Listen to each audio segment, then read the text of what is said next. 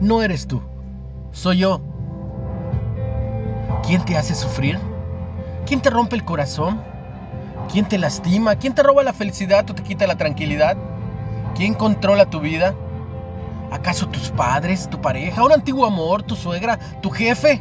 Podrías armar toda una lista de sospechosos o culpables. Probablemente sea lo más fácil echarle la culpa a alguien. De hecho, solo es cuestión de pensar un poco e ir nombrando a todas aquellas personas que no te han dado lo que te mereces. Te han tratado mal o simplemente se han ido de tu vida, dejándote un profundo dolor que hasta el día de hoy no logras entender.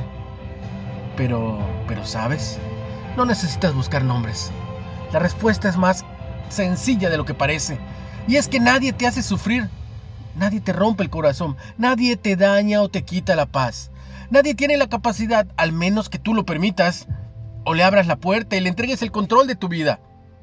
Llegar a pensar con ese nivel de conciencia puede ser un gran reto, pero no es tan complicado como parece. Se vuelve mucho más sencillo cuando comprendemos que lo que está en juego es nuestra propia felicidad. Y definitivamente, el peor lugar para colocarla es en la mente del otro, en sus pensamientos, en sus comentarios o en sus decisiones. Cada día estoy más convencido de que el hombre sufre no por lo que le pasa, sino por lo que interpreta. Muchas veces sufrimos por tratar de darle respuesta a preguntas que taladran nuestra mente como ¿por qué no me llamó? ¿No piensa acaso buscarme? ¿Por qué no me lo dijo? ¿Por qué no me dijo lo que yo quería escuchar? ¿Por qué hizo más cosas que las que debía? ¿Por qué me molesta lo que hace? ¿Por qué se me quedó viendo tan feo?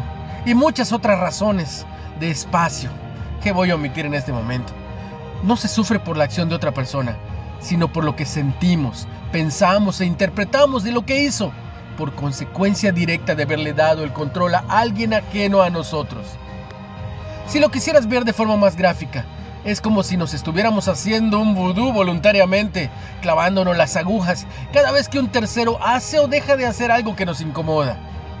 Lo más curioso e injusto del asunto es que la gran mayoría de las personas que nos lastimaron siguen sus vidas como si nada hubiera pasado. Algunas inclusive ni se llegan a enterar de todo el teatro que estás viviendo en tu mente.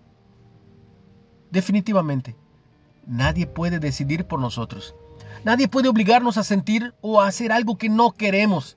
Tenemos que vivir en libertad.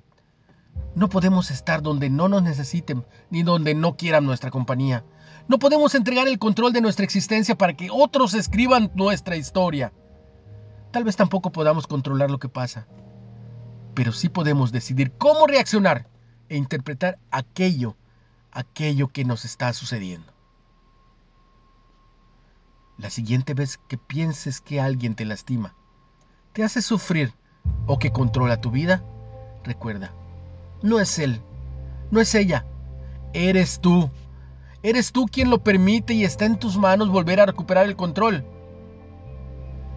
Al hombre se le puede arrebatar todo, salvo una cosa, la última de las libertades humanas, la elección de la actitud personal que debe adoptar frente al destino.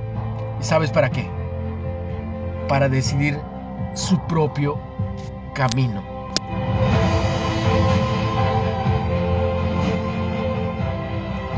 Un ensayo de Víctor Frank, neurólogo y psiquiatra, fundador de la logoterapia.